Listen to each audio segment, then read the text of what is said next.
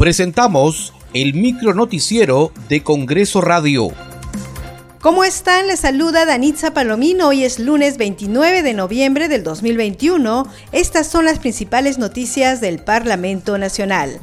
La presidenta del Congreso de la República, Mari Carmen Alba, a través de sus redes sociales se solidarizó con las familias afectadas por el sismo de magnitud 7.5 registrado en Amazonas. Invocó a estar siempre alertas y prevenidos en todo el Perú ante cualquier eventualidad de un movimiento sísmico.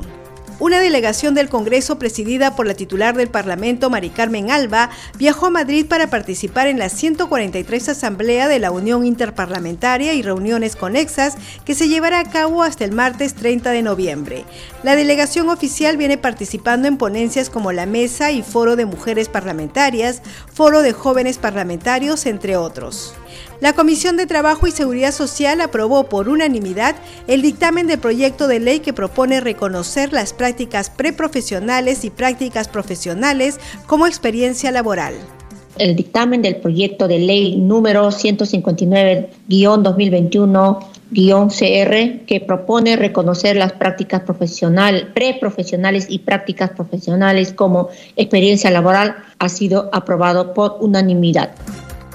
La Comisión de Constitución y Reglamento aprobó el dictamen de la ley que fortalece el proceso de aprobación de leyes de reforma constitucional regulados en los artículos 40 y 44 de la Ley de los Derechos de Participación y Control Ciudadanos. Esta norma dispone que las reformas constitucionales que se sometan a referéndum deberán siempre ser aprobadas previamente por el Congreso de la República.